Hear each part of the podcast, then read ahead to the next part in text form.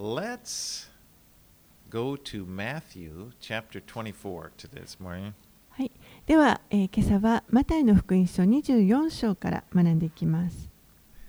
And let's read verses 1 and 2. マタイの福音書24章の1節2節をお読みします。イエスが宮を出て行かれると、弟子たちが近寄ってきて、イエスに向かって宮の建物を指し示した。するとイエスは弟子たちに言われた。あなた方はこれらのものすべてを見ているのですか？誠にあなた方に言います。ここでどの石も崩されずに、他の石の上に残ることは決してありません。Now, this is the last week before Jesus will be crucified. これはイエスが十字架につけられる前の最後のあの地上での週ということになりま they're す。in Jerusalem. wi- He's with he's there for the Passover. 弟子たちと共にエルサレムであの杉越の祭りを祝っておられました。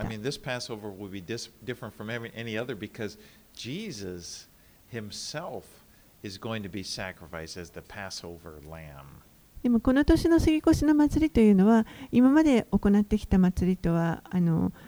大きく異なります。これはイエスご自身が神の子羊として杉越の子羊としてほふられることになるからです.でもそのことをイエスご自身だけしか理解しよく理解しておられませんでした。Well, after he was leaving the temple area with his disciples, his disciples kind of looked and just pointed out, man, look at these buildings. えー彼らがあの、まあ、弟子とイエスたイエスと弟子たちが宮から出ていくときに弟子たちはこの宮を見てですね、すごい、その宮殿の建物ですね、神殿の建物を見て、すごい建物だと。確かにそれはあの本当に人に感銘を与えるような素晴らしい建物でした。Now, this was actually the third temple that had been constructed. でこれは実はさ第三神殿と呼ばれる3つ目に建てられた神殿 Now, uh, uh, Solomon, David's son. 第一神殿え一つ目の最初の神殿というのは、えーダビデの息子のソロモンによって建てられました And that one lasted until 587 when it was destroyed by the Babylonians. その神殿は、ずっとあったんですけれども、紀元前587年にバビロンによって滅,ぼされてしまう時までありました。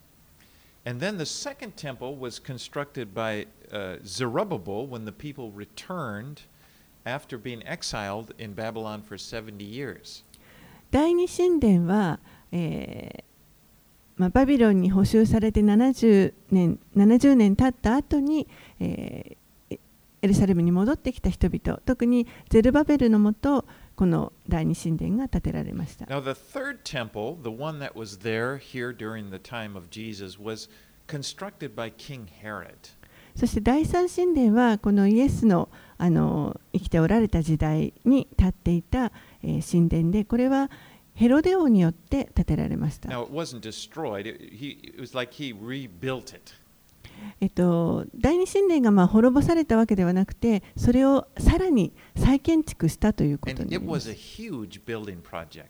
非常に大きな建築プロジェクトでした。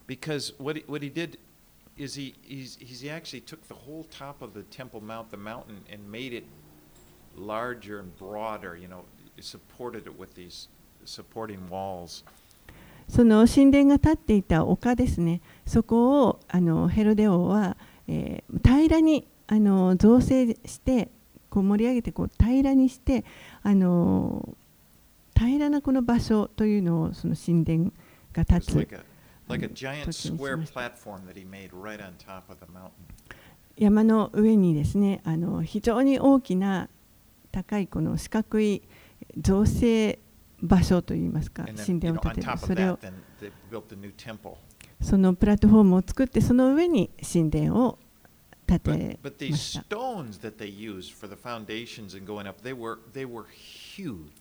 その基礎となる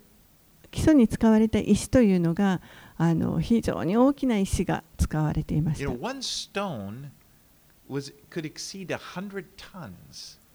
One stone was could exceed a hundred tons. えー一つの石がもう12メートル以上もあるようなそういった大きな石も使われています on a tour, and actually, I was able to do that years ago. In, uh, where you, you go down on a tour and you can see one of these stones. It's actually underground because they've they've they've ex- excavated, eh, but they're they're it's huge stone. えー実際ですね今日でもあのーエルサレムに行きますと、えー、私も数年前にあの見ることができたんですけれども、えー、そのトンネルの下にですね当時の,あの使われてた石というのは非常に大きな石というのが残っていて見ることができます。もう、えー、12メートル以上。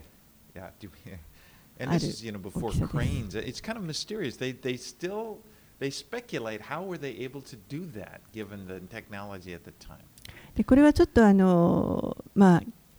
ミステリーの一つとも言われてますけれども当時はそのクレーン車みたいなものはないわけですねその中でどうやってこれだけ大きな石を運んだのかということが But when Jesus said that one stone would not that one stone would be left upon another, this would have really shocked the disciples. でもイエスがここで弟子たちに、えーこの一つの石も他の石の上に残ることはないというふうに言われそしてそれを聞いた弟子たちは、え、おそらくかなり衝撃を受けたと思います。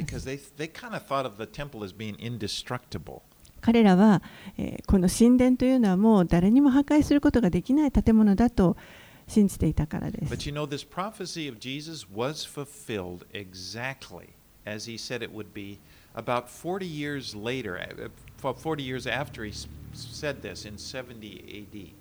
でもこのイエスがここで予言されたことというのは実は後に、えー、彼がこれを語ってから40年後約40年後の紀元70年に、えー、ことごとく詳細にわたって成就しました。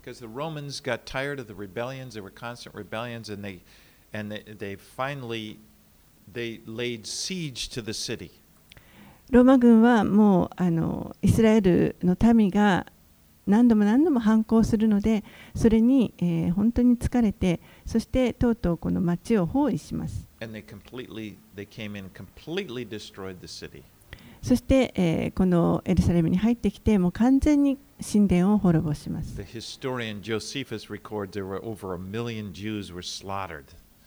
え、歴史家のヨセフスという人の記録によりますと、この時に100万人以上のユダヤ人が殺されたと。Some people あります。 maybe dispute the number, but it was just complete total destruction. とにかくあの完全に破壊されました。 But there was one guy, and I'll mispronounce his name, Maimonides, Ma- Maimonides, a Jewish writer, and he, he t- said that there was an officer, one of the military officers in the army of Titus, who took a plowshare. He actually plowed up the foundations of the temple. ユダヤ人のあの作作家でマイモニデスという人がいますけれども彼があの記している書物の中に、えーこの当時のことテトス将軍の軍隊の、えー一人の将軍が、えーこの時にこの隙の刃を使ってもう根こそぎあのこれをひ神殿を引き剥がしたということが書かれています。kind of Micah, the Old Testament prophesy, prophet, prophet prophesied that Zion, in, in Micah 3.12, Zion will be plowed as a field. And, of, and, and it, it looks like well, that was almost literally fulfilled that way. そして実は三箇所に、えーそのようなことがあの予言が書かれています。三箇所の3章 ,3 章の12節のところには、それゆえあなた方ゆえにシオンは畑のように耕され、エルサレムは瓦礫の山となり、神殿の山々はあ神殿の山は木々に覆われた丘となる。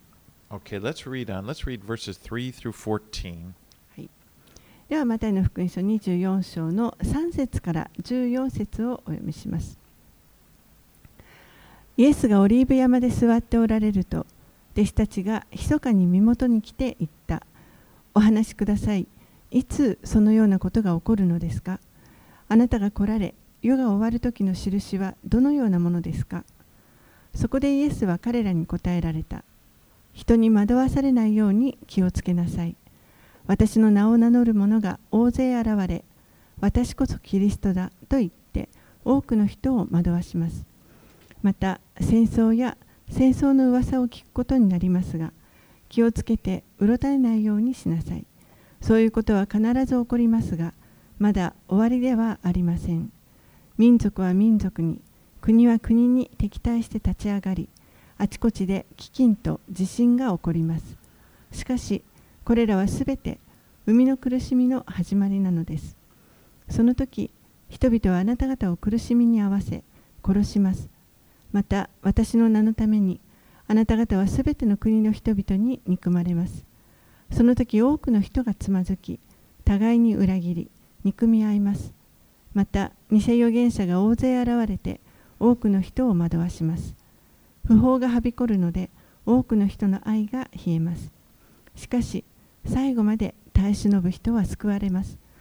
御国のこの福音は全世界に述べ伝えられて、すべての民族に明かしされ、それから終わりが来ます。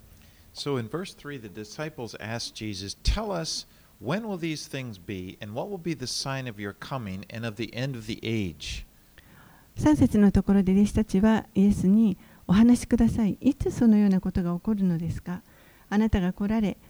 世が終わる時の印はどのようなものですかと尋ねました。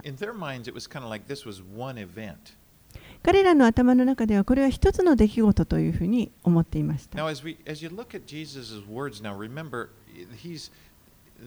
they're coming as a response to this question, these questions. これらのあのこの箇所、24章のところというのは、えー、この弟子たちの質問に対する、まあ、イエスの回答であるということをちょっと覚えておきながら読むのが大切です。And Jesus begins with kind of a list of, of,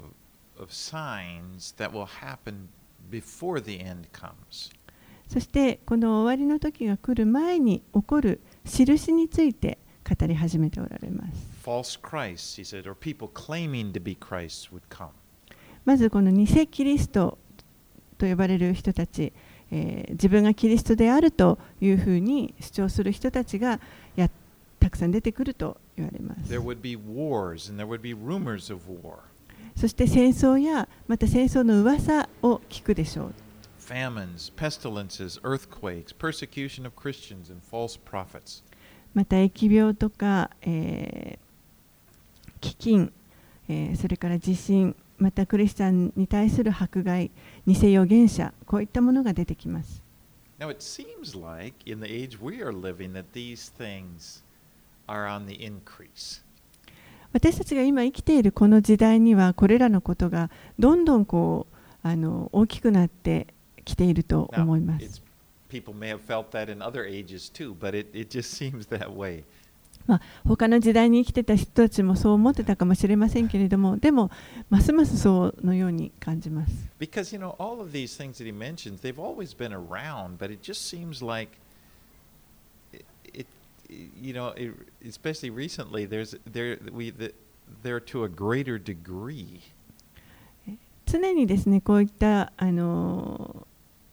出来事というのはどの時代でも起こってきましたけれどもでもあの最近起こっているこの規模というのを考えたときにここまでのものは今までなかなかなかったのではないかと思います。And he says in verse 12, And because lawlessness will be increased, the love of many will grow cold. そして12節には、不法がはびこるので多くの人がの愛が冷えます。So what is he saying? He's saying is it becomes more and more difficult to be a Christian as as, as that happens. Uh,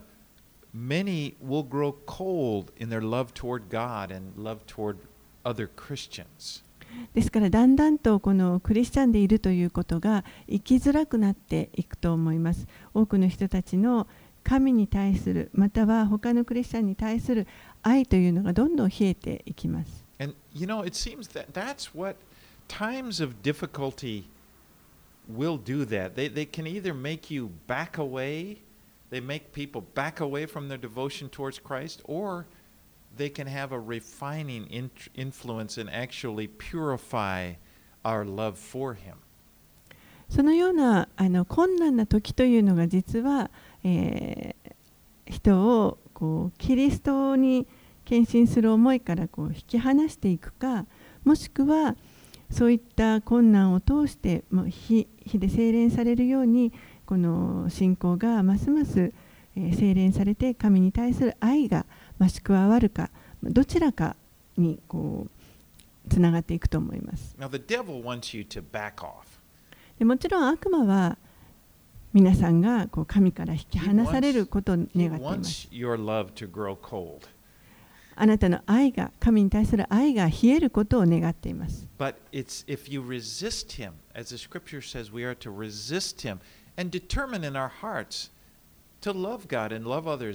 Then you'll find that the Holy Spirit is there with the power to do so.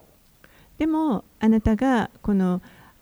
悪魔に対抗する悪魔を拒んでそして神を愛するということを選ぶというふうに決意すれば、えー精霊のあの力がそのそれをすることができるようにその力が与えられます。And I really believe that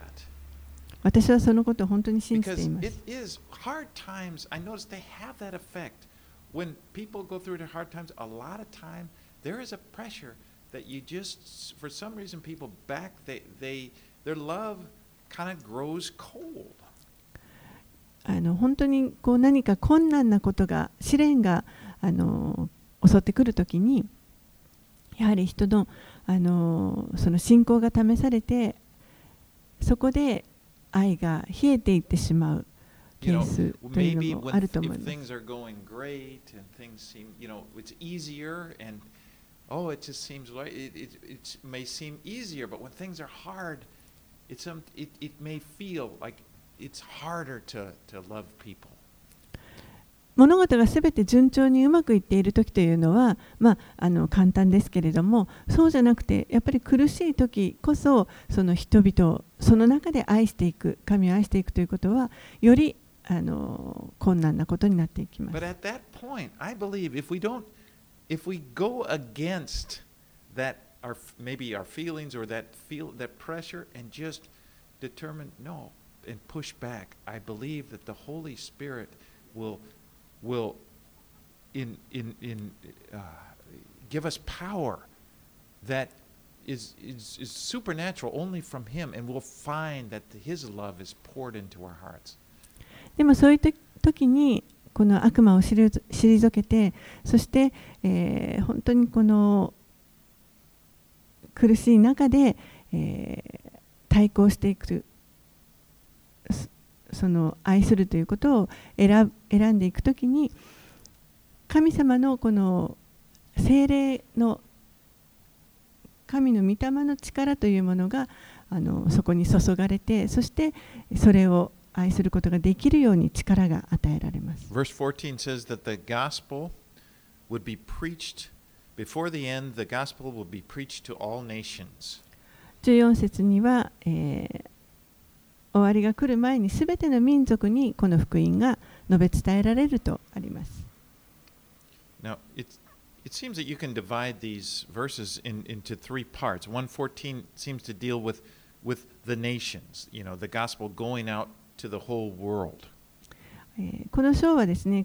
えーとまあ、大きく3つの部分にあの分けてか捉えることができると思います。まず1節から14節これは、えー民に対する全あの全ての民族に対する、えーことが取り扱われています。And then 15 through 35 talk about the end times relating to Israel. そして15節から35節は、えー終わりの時代のこのイスラエルに対することが書かれていま And す then。36 to 51 focus on the church. そして36節から、えー51節まで最後のところまでこれは、えー教会にあの注目しています。あのこの分け方が完璧なものというわけではありませんけれどもでもあのそういうふうに分けてみるとまたあの捉えやすいと思います。All right, let's read 15 through 28. では15節から28節をお読みします。それゆえ預言者ダニエルによって語られたあの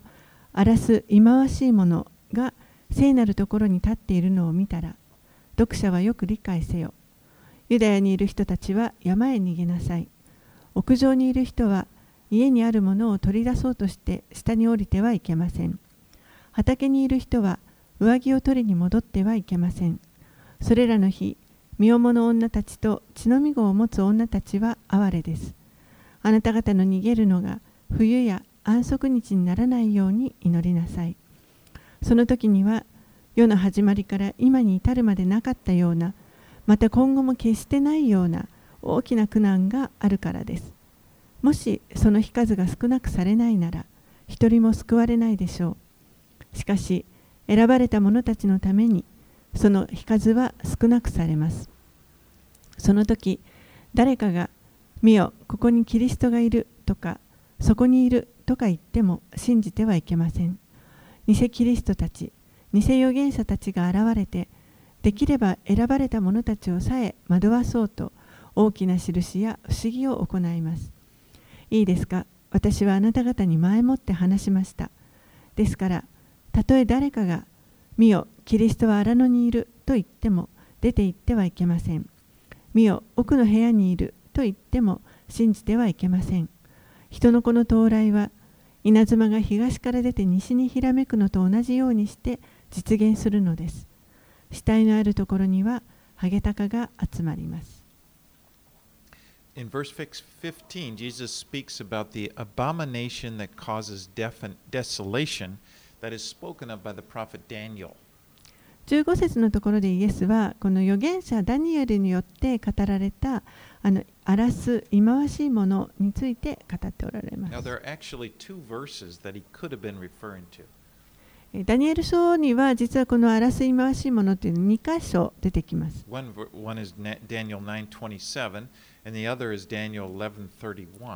一箇所は、えー、ダニエル書の9章27節でもう一箇所はダニエル書11章の31節です。Now, in, in chapter 11 of Daniel, those verses, it's, it, they're speaking of the Syrian Antiochus Epiphanes who conquered Jerusalem in 160 BC. このダニエル書の11章に出てくる、えー、争い回しいものというのは、えー、実はこれは、えー、紀元前160年にエルサレムを征服したこのシリアのアンティオコセピファネスについて語っているところです。彼は神殿に入って、そして神殿を汚しました。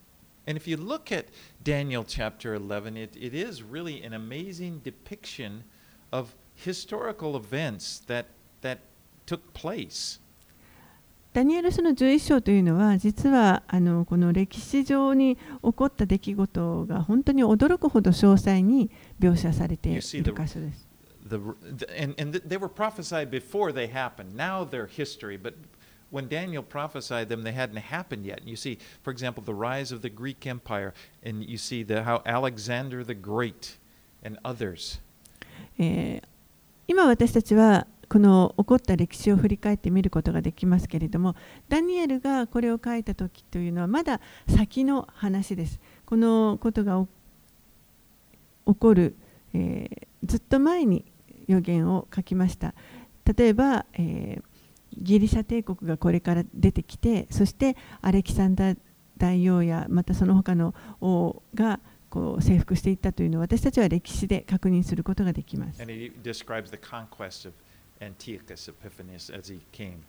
そしてまたアンティオコス・エピファネスがこのやってきてそしてこう神殿を征服してあの汚すということも歴史で確認することができます。in speaking to his disciples here, is, is speaking in the future tense when he says in verse 15, Therefore, when you see the abomination of desolation spoken of by the prophet Daniel standing in the holy place, でもイエスがここで語られた時にはこの争い忌まわしいものに関して将来起こることとしてここで語っておられます15節にはそれゆえ預言者ダニエルによって語られたあの争い回しいものが聖なるところに立っているのを見たら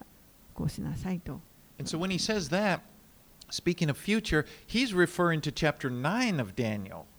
ですから、この将来のことについてイエスが語っておられるというところから見ると、え、これはダニエル書の9章27節に出てくるあら争い忌ましいものであるということが分かります。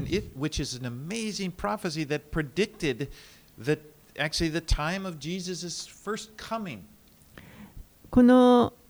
ダニエルの予言というのはもう本当に驚くような予言で、え、イエスが最初に地上に来られる時のこともとても詳しく予言しています。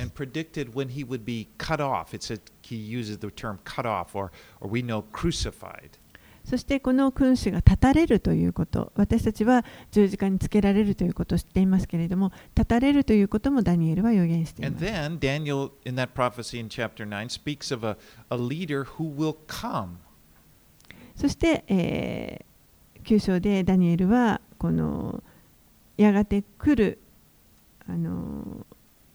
指導者のことについて語っていま I'll, す。 I want to read 927, Daniel 927, and it said, And he, speaking of that leader, shall make a strong covenant with many for one week, and half of a week he shall put an end, he shall put to an end sacrifice and offering. And on the wing of abominations, there's that word, shall come one who makes desolate, until the decreed end is poured out on the desolator. えーダニエル書の9章の27節ですね。 彼は一瞬の間、この彼というのがそのやがて出てくる指導者のことですけれども、彼は一瞬の間、多くの者と固い契約を結び、半周の間、生贄と捧げ物をやめさせる。忌まわしい者の翼の上に荒らす者が現れる。The Apostle John describes such a person in the book of Revelation when he speaks, when he prophesies about the end times. えー使徒ヨハネは、えーこの終わりの時代のことを黙示録の中で、えー語っています。And, and then he, he talks about. So these verses then describe what is called the Great Tribulation, which is then described in Revelation in chapters in detail in chapters 6 through 19. この24章で読んだ箇所、先ほど読んだ箇所というのは、これはあの大観難と呼ばれる時代のことについて書かれていますけしたけれども、えー黙示録の6章から19章のところに、この大観難時代に関してもっと詳細なが書かれています。Now, let, let me read, ver- looking at, at verse 21 here in, in, uh, in Matthew. 例えば21節ですね、この24章の21節。He says, For then, this is Jesus speaking, for then there will be great tribulation, such as not, has not been from the beginning of the world until now, no, and never will be. マタイの福音書の24章の21節でイエスはこう言われました。その時には世の始まりから今に至るまでなかったような、また今後も決してないような大きな苦難があるからです。Now, the reason I kind of emphasized the last part of that verse is because there are many people who believe that this chapter here in the events that Jesus is describing took place when Titus destroyed Jerusalem in 70 AD. この今後も決してないような苦難があるということですけれども、えー実はあの人々の中にはこのイエスがここで語られた出来事というのは紀元70年にテトス将軍によってあのエルサレムが滅ぼされますけれどもその時に全てもう起こった出来事だというふうに解釈する人たちがいます。But if that were true, and, and, and then these, this verse, verse 21, wouldn't, wouldn't really fit. でももしそうだとすると例えば今読んだ21節の箇所というのは、えーなかなか当てはまらないと思います。Because as great of tribulation as that was when Jerusalem was destroyed, it wasn't the greatest tribulation that ever was or will ever be. このエルサレムが滅ぼされた時紀元70年に滅ぼされた時に起こった出来事というのが未だかつてないようなまた今後も決してないような大きな苦難だったとは言い切れないと思います。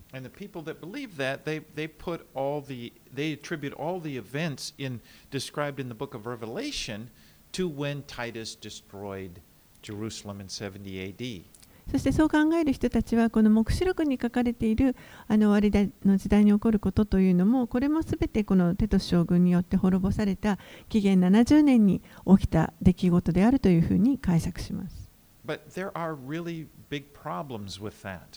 でもそうなるとちょっと大きな問題が生じます。And uh, probably one of the biggest ones is that most scholars believe that uh, John wrote Revelation after 70 AD. It, they commonly, uh, the, probably the majority of scholars would put that as written in 85 or to 95 AD. えーそのも問題のうちの、まあ、一番大きな問題の一つとしては、えー実はこの使徒ヨハネが黙示録を書いたのは、えーエルサレムが滅ぼされた後であるというふうに、まあ、多くの学者たちは考えています。だいたい紀元85年から95年の間ではないかというふうに言われています。ですからそうなるとこのエルサレムが滅ぼされた後に彼が黙示録を書いたということになります。Given a prophecy about those events that had already taken place? そうなると、えーもしそうだとするとなぜそのこれからあもうすでに起こってしまったことをまるでこれから起こるかのように予言として書く必要があったでしょうか And then when you look at Revelation, it describes people. It, it has characters. It talks about plagues. It talks about false prophets. People, many, many characters. And these things did not take place during the Roman siege. また黙示録の中にはいろんな人々が登場してきますし、えーローマによあいろんな出来事があの具体的な出来事が書かれていますのでこれが、えーこのローマ編によってエルサレムが抑えられた時に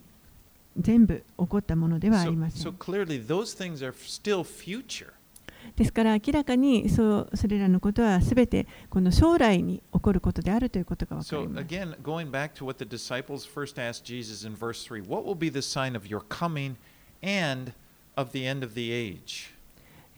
最初のこの弟子たちの質問に戻りますと、あなたが来られ、世が終わ,れる終わる時の印はどのようなものですか？イエスはそれに対して、えー、それが来た時に分かる。It'll be like Ah. lightning flashing across the sky.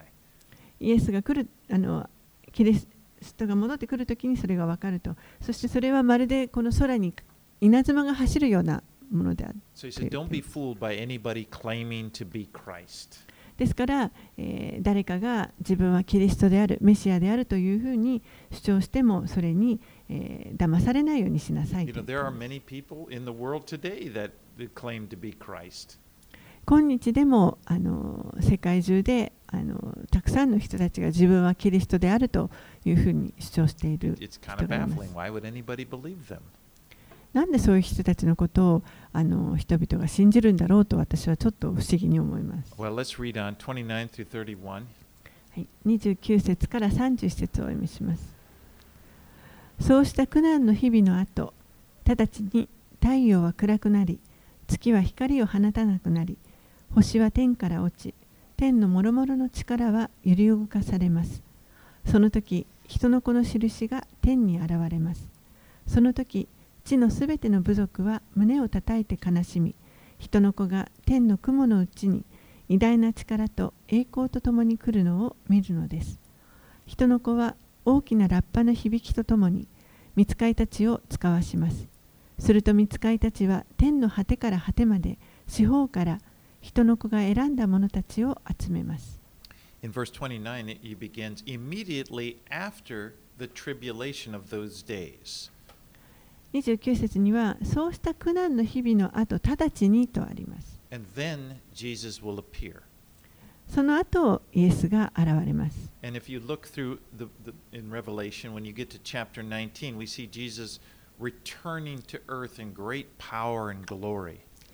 録の19章を見ますと、えー、イエスがこの再び戻ってくれ来られるときに、偉大なる力と栄光を帯びて戻ってこられることがわかります。And, and, and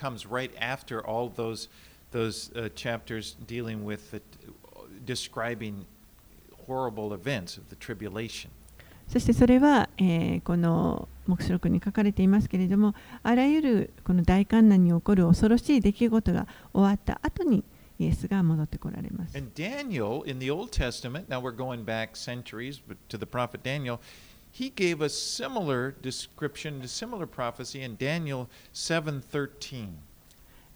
そしてまたちょっと戻って、ダニエル書に戻りますと、ダニエルは、もまたそのようなことを予言していますけれども7章の13節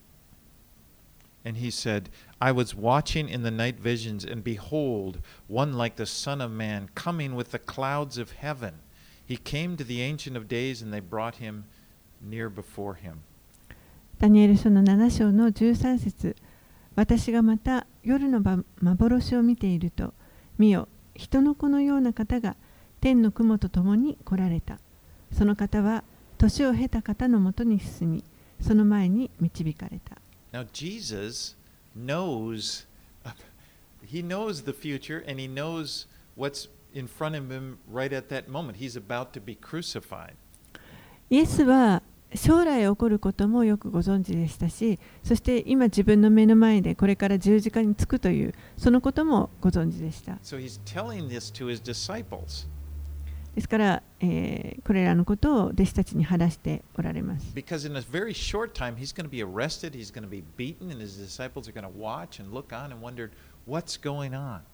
なぜなら、もう間もなくイエスが、えー、捕らえられて、そして鞭打たれ、十字架につけられてしまうということが起こりますから、何が起こっているのかということになってしまいます。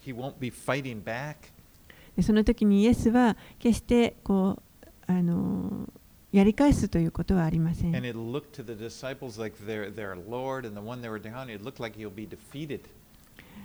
弟子たちがそれを見ると、おそらくもうまるでこう打ち負かされてしまったかのように見えると思います。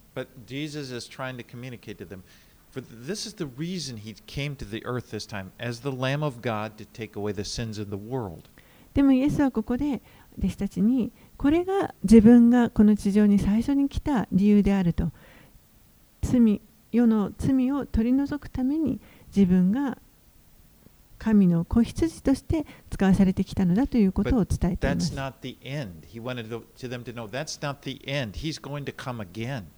でもそれが終わりではない。彼はまた再びやってくるということを伝えて。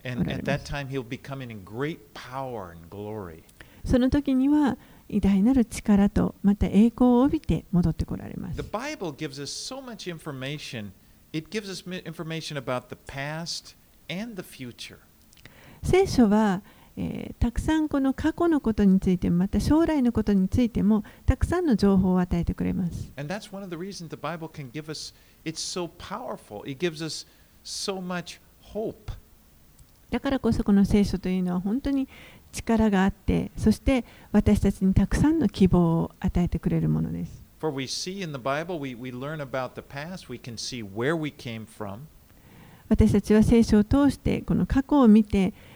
私たちがどこから来たものであるかということを知ることができます。なぜこの地上がこのよ今のようになってしまっているのかということがわかります。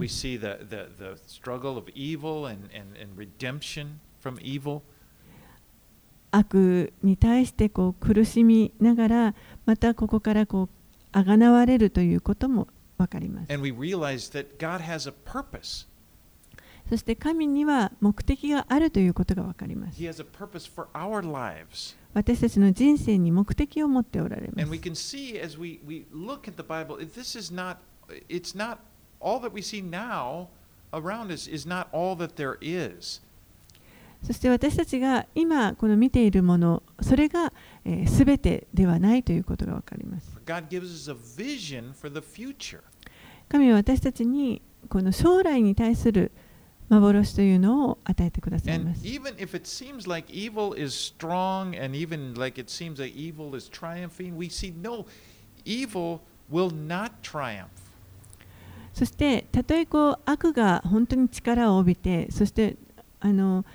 打ち勝つかのように見えたとしてもでもそうではない。必ず悪は、え、打ち負かされるということが書かれています。最終的には神が勝利を捉えら取られます。Jesus ですから私たちはこのイエスに信頼を信仰を置くことができます。イエスの勝利が私たちの勝利となり、そして私たちにたくさんの希望を与えてくれます Let's。read verses 32 to 35. 32節から35節をお読みします。イチジクの木から教訓を学びなさい。枝が柔らかになって葉が出てくると夏が近いことがわかります。同じようにこれらのことをすべて見たらあなた方は人の子が戸口まで近づいていることを知りなさい。誠にあなた方に言います。これらのことがすべて起こるまではこの時代が過ぎ去ることは決してありません。天地は消え去ります。しかし私の言葉は決して消え去ることがありません。So, in this parable of the fig tree, Jesus is saying that when you see these signs taking place, you will know that the end is drawing near. ここでイエスはこのイチジクの木の例えを用いられて、あなた方がこれらの,あのジクのこのような状態を見たら終わりの時が近づいているということを知りなさいと言われます。So, tree,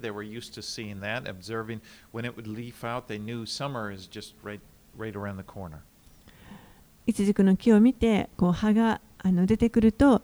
夏が近いんだなということがわかります。Now, verse 34, it says, in, in, in this generation, uh, when Jesus speaks in verse 34, he says, This generation. And I believe that it's, it, it's speaking of the generation that begins to see the fig tree leaf out. でえー34節のところにこの時代が過ぎ去ることは決してないというふうにイエスが語っておられますけれどもこのこの時代というのはですね、えー、イチジクの木の葉がこう出てくるその様子を見る人々がいる時代というふうに考えられると.えーイエスがここで弟子たちに語っておられる時にこのこの時代というのはもう彼らは、えーす They They- passed away. Yeah, they, they, they've, they've passed away. It said this generation will not pass away, but they, okay. あー But anyway, the people, but the people that see these signs taking place, uh, the people that see the great tribulation, for example, and all these things, they will see the return of Christ. えーこの語っておられた時の弟子たちは、まあ、やなくなくなっていきますけれどもここでイエスが言われているこのこの時代の人たちは、えー大観難がと大観難を通ってキリストが戻ってくるのを見るというふうに書かれています。So Jesus kind of lays out a timetable. ですからここでイエスはあのちょっとこう時系列で First, he talks about the persecution, the catastrophes. I'm sorry. 最初にまずあの迫害があってそして大きな災害がたくさん起こります。海の苦しみが始まると言われました。そして荒らす忌まわしいものが出てくるというそういう印が現れる。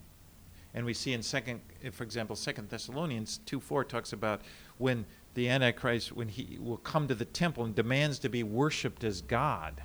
そして第二テサロニケの2章の4節を見ますとこの荒らす忌まわしいものが神殿に入ってそして自分を神だと宣言して人々におが自分を拝ませようとします。それが引き金となってこの大観難時代が始まります。And um, after this will come the return of Jesus. でその後にイエスが戻ってこられます。All right, let's read 36 through 44. 36節から、えー44節をお読みします。ただし、その日、その時がいつなのかは誰も知りません。天の御使いたちも子も知りません。ただ父だけが知っておられます。人の子の到来はノアの日と同じように実現するのです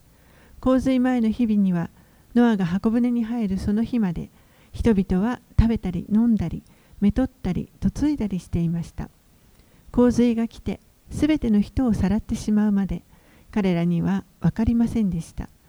人の子の到来もそのように実現するのです。その時男が2人畑にいると1人は取られ1人は残されます。女が2人嘘を引いていると1人は取られ1人は残されます。ですから目を覚ましていなさい。あなた方の主が来られるのがいつの日なのかあなた方は知らないのですから。次のことは知っておきなさい。泥棒が夜の何時に来るかを知っていたら家の主人は目を覚ましているでしょうし自分の家に穴を開けられることはないでしょう。ですからあなた方も用心していなさい。人の子は思いがけない時に来るのです。You know, there have been Christian teachers who tried to predict the date when Jesus would return, and they were always wrong. えー何度となくですねあのクリスチャンのこの教師たちが、えーイエスが再び戻ってくる来られる日がいつなのかということを、まあ、あの予言しようとしてきましたでも常に間違っていました And as a result, then people would make fun of the Bible. そして結果として多くの人たちが、まあ、聖書をバカ,バカにするようになってしまいます。こうした偽預言者の発言が、ま、クリスチャンは愚かなものであるという印象を与えます。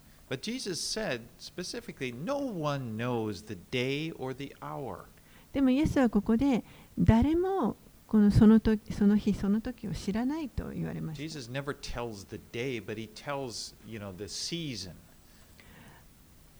いつかというその日はあの限定されませんけれども、でもその時期というのは季節はどういう時なのかということはイエスは語っておられます。でそれは、えーまるでノアの日と同じようであると言われました People will be carrying on as normal, like everyday life, and then the flood came suddenly. 人々が普通の日常生活を送っているところに突然この洪水がやってきました Some people interpret uh, this one will be taken and one will be left in verse 41 as meaning that that some, the ones taken, will be taken in the final judgment spoken of in verse 39. ある人たちはこの40 41節のところで1人が取られ1人が残されるということですねここをあの解釈するときに例えば39節に書かれているようにこの裁きの最後の裁きのところに、えー出されるために取られるものとそうじゃないものというそういった解釈があります。But then there are others that, that kind of connect the one taken, one left, and they see it as a, uh, they, they tie it more to verse 31 when, when God will gather his elect, when it talks about God gathering his elect from the four corners, and they kind of see it as a description of the rapture. 別の解釈としては例えば31節のところにあるように四方から人の子が選んだ者たちを集める。その集める時に1人が取られ1人が残されるというあの考え方ですね。これはあのいわゆる景挙と呼ばれるあの考え方だと思いま uh, す the key verse for the rapture is 1 Thessalonians 4:17. でその,、まあ、あの鍵となる箇所が聖書箇所が第一テサロニケの4章17節です It says it, where it talks about we will ca- be caught up to be with the Lord. That word "caught up" is where the word rapture comes from. 主によって私たちがこの引き上げられるとあります。これが敬虚という言葉のあのが来ることになった由来です。And when this happens, it will trigger the events of the great tribulation that will come right afterwards. そしてそのことが起こると、その後おすぐにですね、えーこの大観難時代に起こる出来事というのが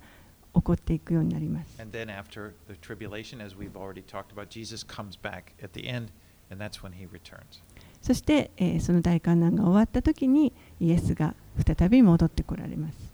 But I wanted just to look at a couple verses in Second Thessalonians. えーちょっと、えー一箇所第二テサロニケの2章を見てみたいと思います kind of perspective. But let's look at Second Thessalonians chapter 2, 1 through 4.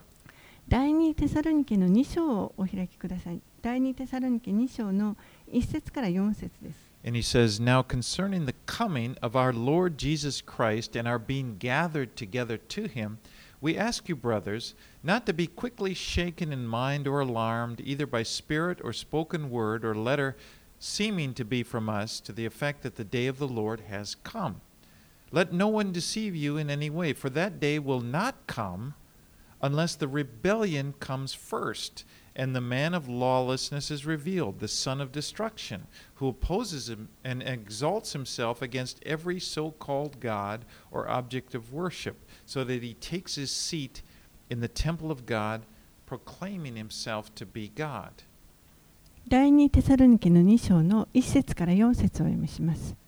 さて、兄弟たち、私たちの主イエス・キリストの来臨と、私たちが主の身元に集められることに関して、 あなた方にお願いします。霊によってであれ、言葉によってであれ、私たちから出たかのような手紙によってであれ、主の日がすでに来たかのように言われるのを聞いても、すぐに落ち着きを失ったり、心を騒がせたりしないでください。どんな手段によっても誰にも騙されてはいけません。まず廃墟が起こり、不法の者、すなわち滅びの子が現れなければ、主の日は来ないのです。不法の者は、すべて神と呼ばれる者、礼拝される者に対抗して、自分を高く上げ、ついには自分こそ神であると宣言して、神の宮に座ることになります。Now, this describes that abomination that causes desolation that we were talking about back in verse 15. えーこの箇所は、えー先ほどマタイの24章の15節にもありましたけれども、あらす忌まわしいものという。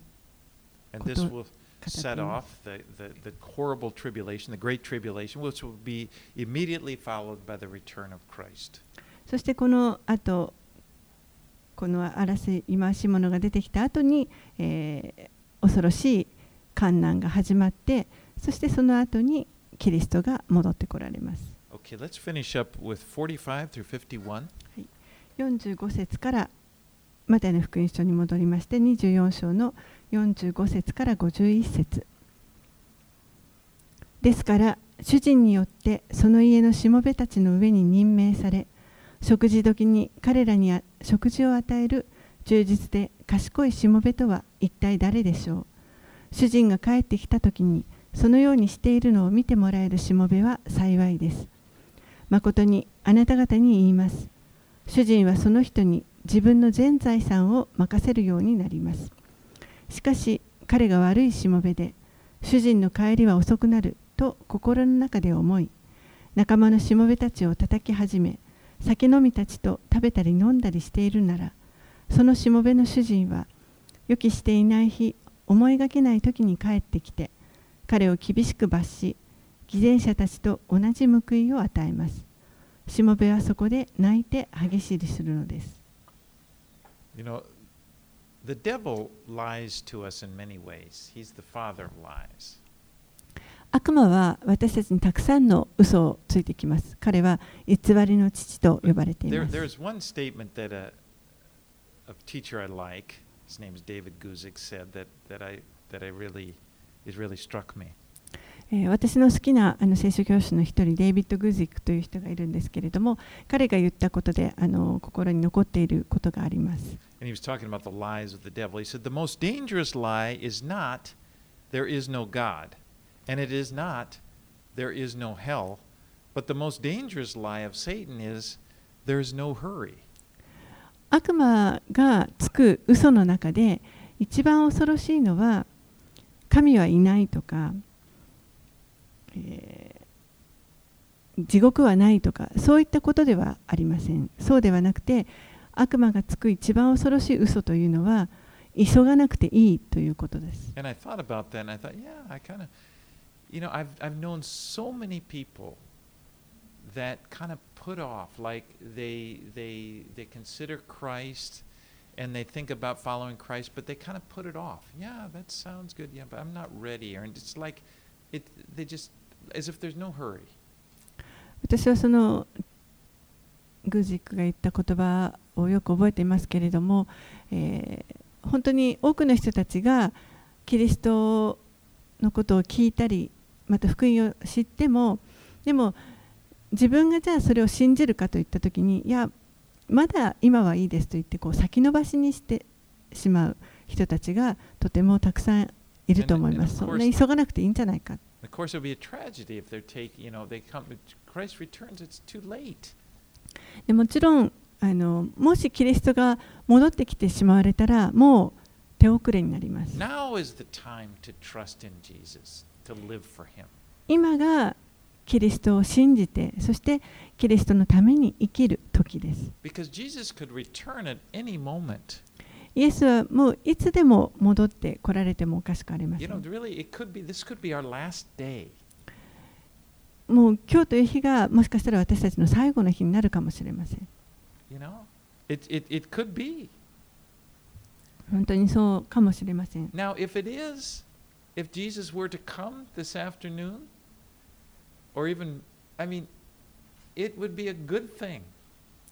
もし、あの今日、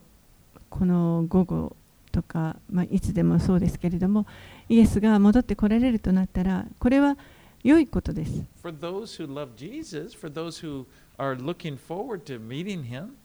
イエスを愛し、そしてイエスにを愛するのを本当に心待ちにしている人々にとっては、とても良いことです。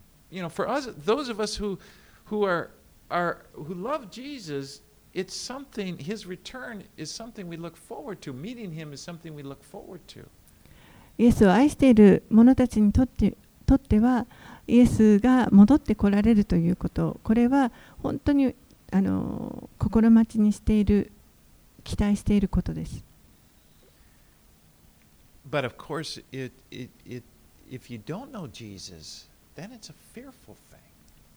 でも、もちろんイエスを知らない人たちにとってはそれは恐ろしいことです。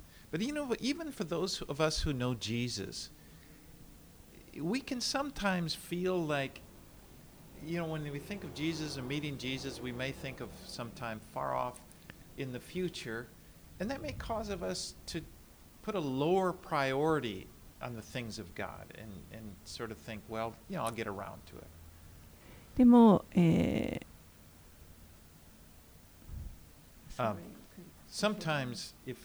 not if we believe that it's far off in the future we may not live our lives we might not see it's, it's put a priority on the things of god and living for god and serving jesus でもそれが何かこう遠く先のあの将来起こることというふうに考えるとこの今神を愛する今神に仕えるという生き方に対するこの視点というものがちょっと曇らされると思います。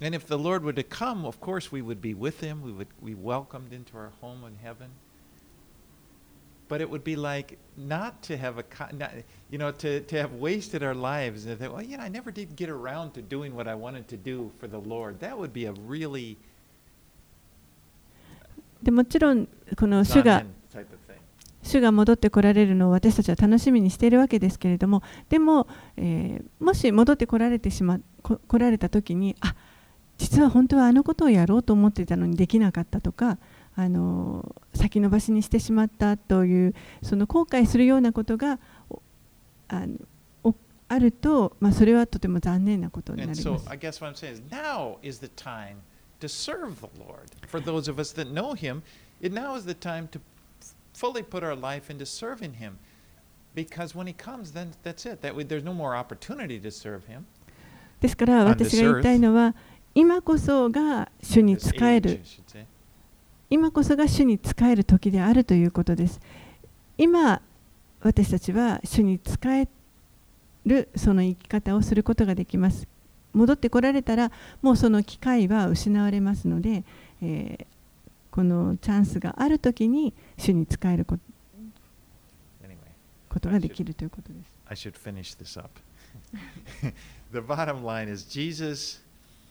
we look forward to his coming. He's coming again, and it could be It could be at any moment. イエスは、えー必ず戻ってきてくださいます。私たちはそれを本当にあの楽しみに、そしてそれがもういつ起こってもおかしくない Let's let's 時になっ pray. ています。お祈りします。 Lord, we do look forward to your return. We, we would look forward to being with you. 主よ私たちはあなたが戻って来られることそしてあなたと共にいることができるようになることを心待ちにしています sometimes we just want to to get into the better place that you have, and we get tired of this, the the sin and the evil of this age. この時代の罪やまた悪がはびこるこの世の中に本当に時に私たちはもう嫌気がさし早くあなたと共にいるところに行きたいと願います But Lord, we do we want to be faithful to you because you've left us here. We have a purpose, and we want to fulfill your purpose in our lives. でも主よあなたが私たちをここに置いてくださっているのには理由がありますからどうかあーあなたの目的を果たすことができますように果たしたいと願います Help us to do that, Lord. ですからそのことを主よどうか助けてください。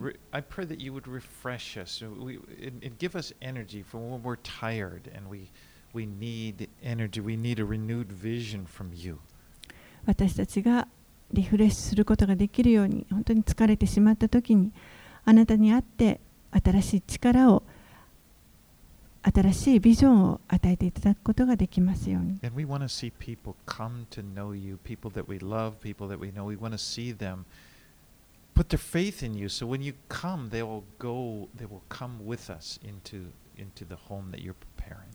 そして人々があなたのもとに来ること、来るのを見ることができますように。あなたが戻って来られた時に共にあなたが用意してくださっているその家に。帰ることができますように So use our lives, Lord. Use our lives to, to reach those people. ですから私たちのこの命を用いてくださって